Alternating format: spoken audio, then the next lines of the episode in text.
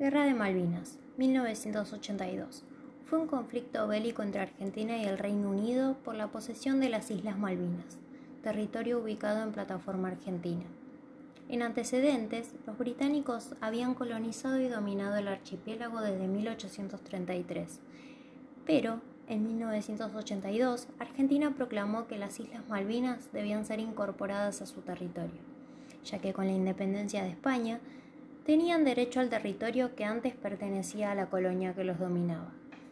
La guerra fue un último intento del régimen militar de revitalizarse ante el desastre económico y social instaurado por el proyecto de 1976, fuertemente denunciado al exterior por la fuerte violación de todos los derechos humanos existentes.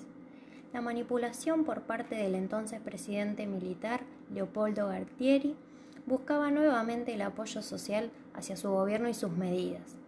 El 2 de abril de 1982, los argentinos se despertaron con la noticia de que las Islas Malvinas, aquella porción de tierra alejada al sur del país, habían sido recuperadas por un sorpresivo desembarco de tropas del ejército, como muestra de soberanía hacia nosotros. El gobierno inglés, al mando de Margaret Thatcher, reaccionó enviando hacia las islas un ejército superior en número y equipamiento que a partir de comenzó con una batalla en mar y tierra.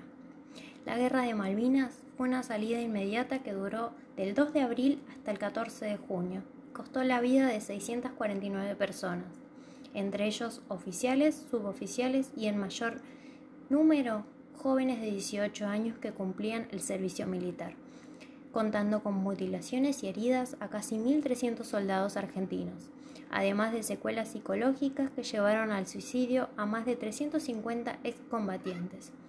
Entre las inhumanidades más importantes en contra, encontramos el hundimiento del buque General Belgrano, que demostró la superioridad emergente de las tropas británicas, desdibujando el establecimiento de la zona de exclusión.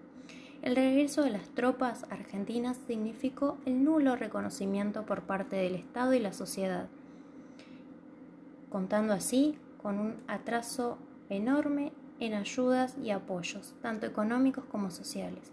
El 14 de junio la guerra finalizó con la rendición de las tropas argentinas y la derrota precipitó la caída de la dictadura que meses más tarde llamó a elecciones y el 30 de octubre de 1983 se realizaban los comicios democráticos luego de siete años de oscuridad en la Argentina.